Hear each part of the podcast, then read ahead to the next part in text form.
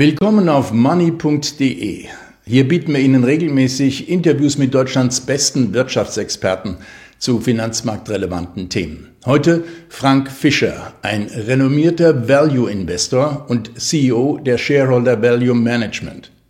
Er ist sozusagen mit der Finanzwelt in Frankfurt groß geworden und dank seiner jahrzehntelangen Tätigkeit im Finanzsektor ein gesuchter Gesprächspartner.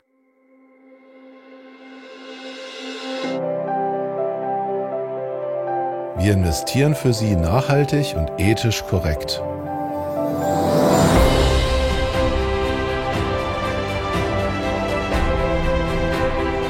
So beteiligen wir Sie an familiengeführten Unternehmen mit stabilen Geschäftsmodellen.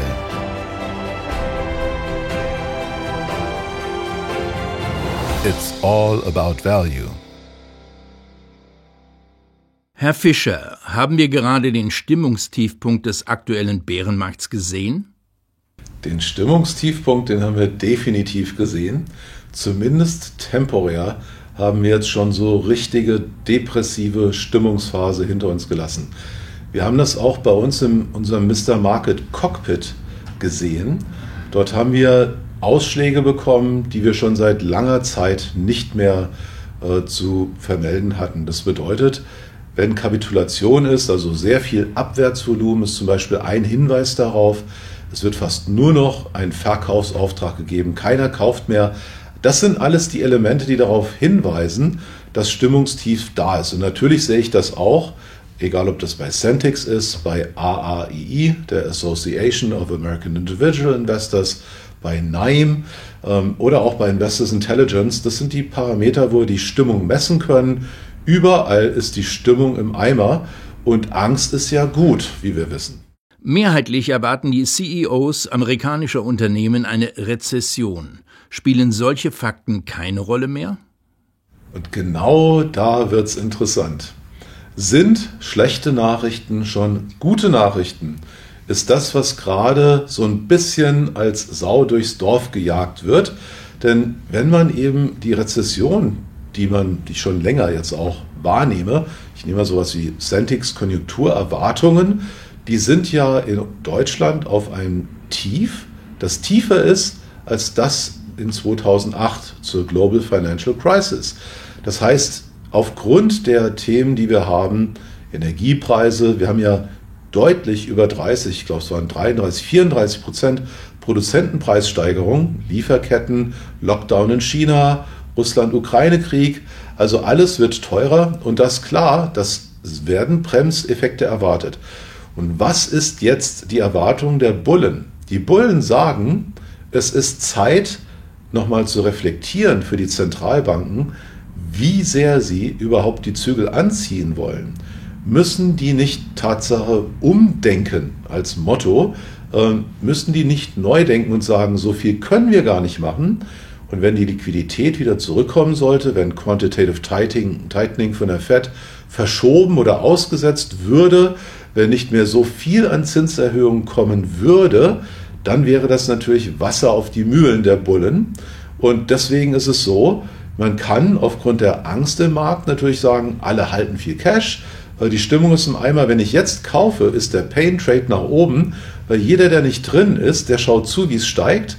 Vielleicht ist er sogar abgesichert und hat daraus dann wiederum hat er noch größere Verluste und muss dann sagen, jetzt muss ich dann doch irgendwann erkennen, vielleicht haben die ja recht und die Zentralbanken machen das wirklich.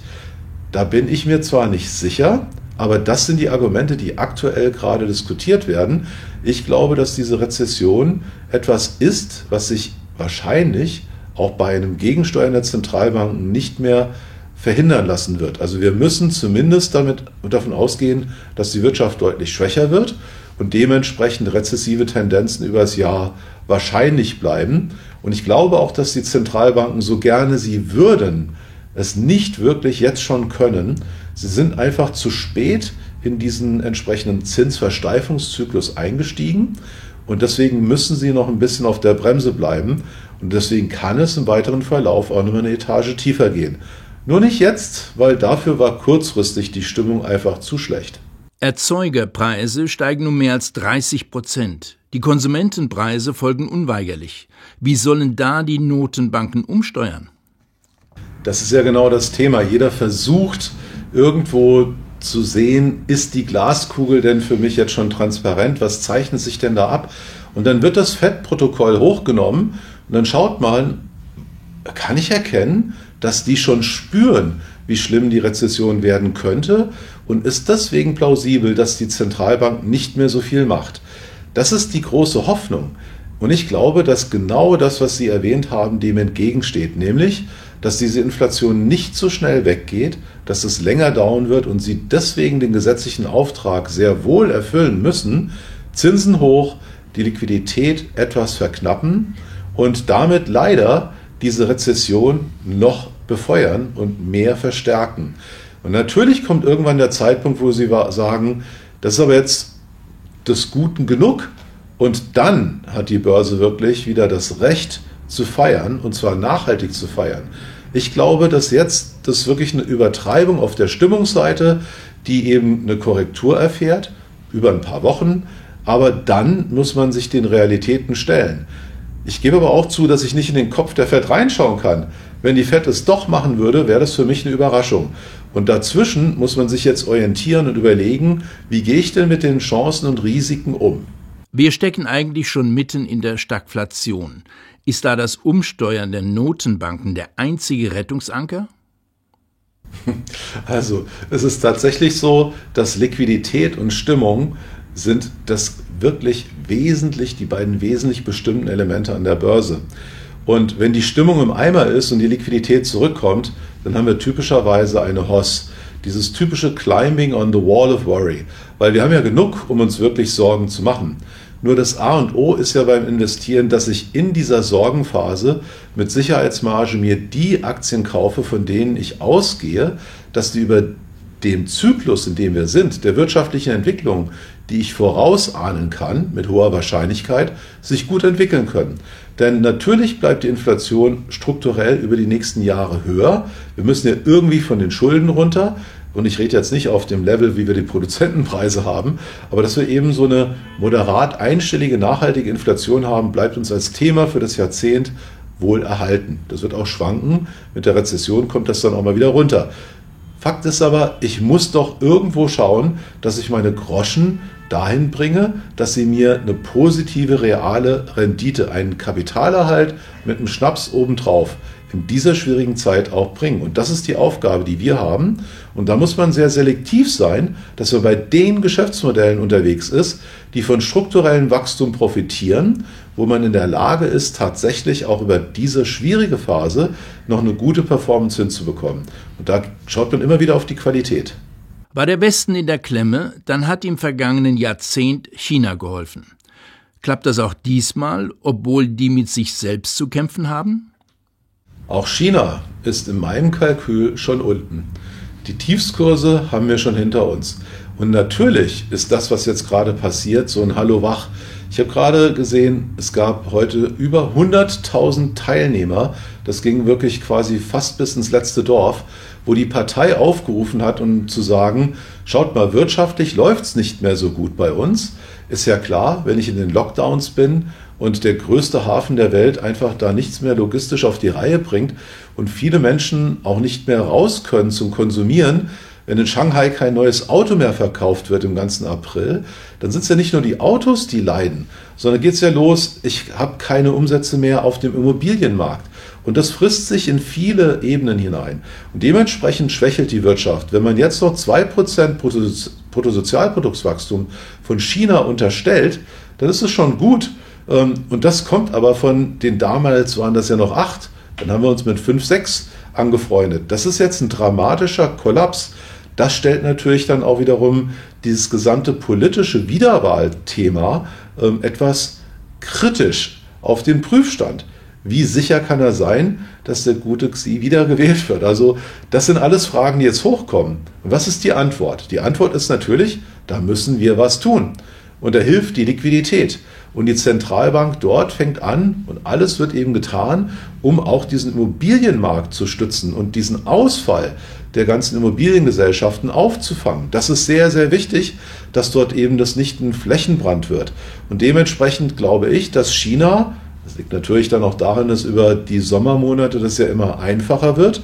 Man hat ja dort dann auch von dem Klima eine Bedingung, wo sich der Virus nicht ganz so gut vermehren kann. Und dementsprechend kann ich mir vorstellen, dass der Großteil des harten Lockdowns hinter uns liegt, dass sich die Dinge wieder berappeln und dass dann plötzlich auch wieder die Luxusfirmen äh, was absetzen können. Die haben ja unkonventionellste Maßnahmen gemacht, wenn man eben gewisser Stammkunde von Louis Vuitton ist, dann wurde einem Care-Pakete von Louis Vuitton in Shanghai nach Hause geschickt, um die Konsumenten bei guter Laune zu halten, damit die, wenn es dann wieder mal kein Lockdown ist, auch wieder shoppen gehen. Also das sind alles Dinge unterwegs, wo ich weiß, das Leben wird weitergehen, auch nach dem Lockdown.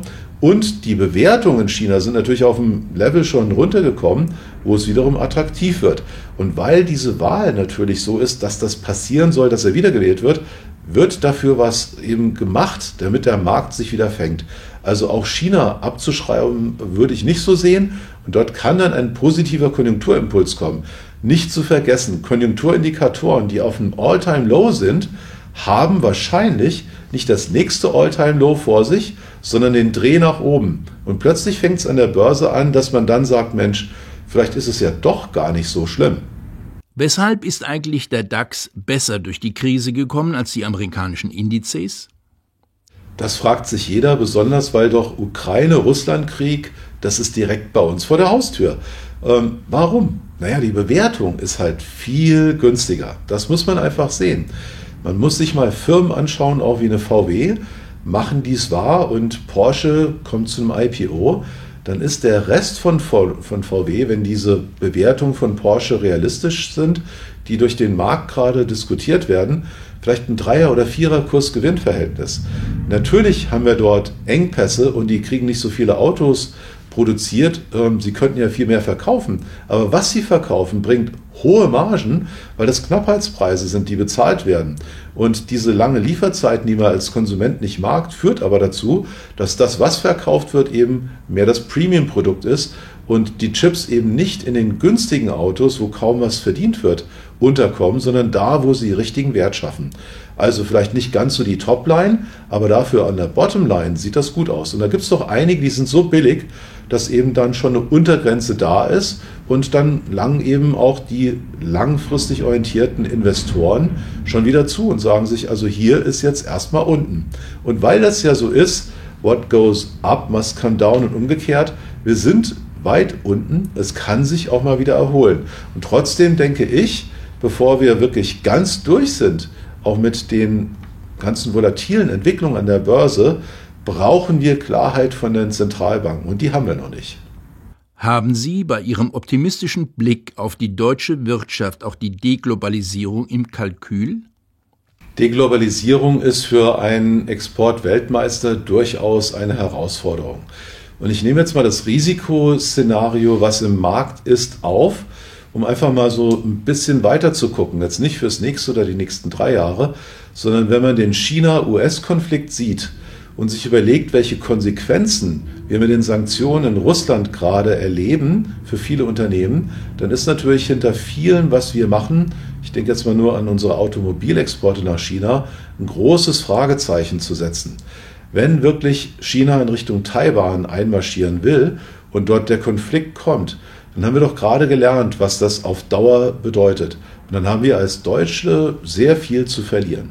Das ist das mittelfristige Bild, vor dem ich durchaus einen gehörigen Respekt habe. Aber über die nächsten Jahre sehe ich das nicht, weil eben die Rüstung in China, die Aufrüstung, noch nicht so weit gediehen ist, dass sie den Amis wirklich die Stirn bieten können. Das wird noch ein paar Jahre dauern. Aber jeder weiß, dass das ein erklärtes Ziel ist. Also, kurzfristig sehe ich eben ein Wiederaufleben der chinesischen Wirtschaft, der Konsumnachfrage und das alte Thema greift wieder. Und ja, kritische Komponenten, ich denke jetzt mal an Halbleiter, dort wird hier massiv investiert und gute Nachricht, das schafft Arbeitsplätze und Nachfrage und Wirtschaftswachstum, wenn die EU zig Milliarden für Chipproduktion in Europa ausgibt, dann ist das zwar etwas, was den Steuerzahler belastet, aber in der Wirtschaft ankommt. Also diese Dinge passieren ja. Das ist ein positiver Teil der Deglobalisierung. Und auf der anderen Seite kann ich natürlich auch in andere Regionen gehen. Ich kann auch sehen, ob ich dann in Tunesien, wo es nicht ganz so labil ist, produzieren lasse oder eben auch in Osteuropa, wo ich noch eine gewisse Lohnarbitrage machen kann. Also Deglobalisierung als Trend ist nicht mehr in dem Boom, aber das ist noch immer nicht vorbei.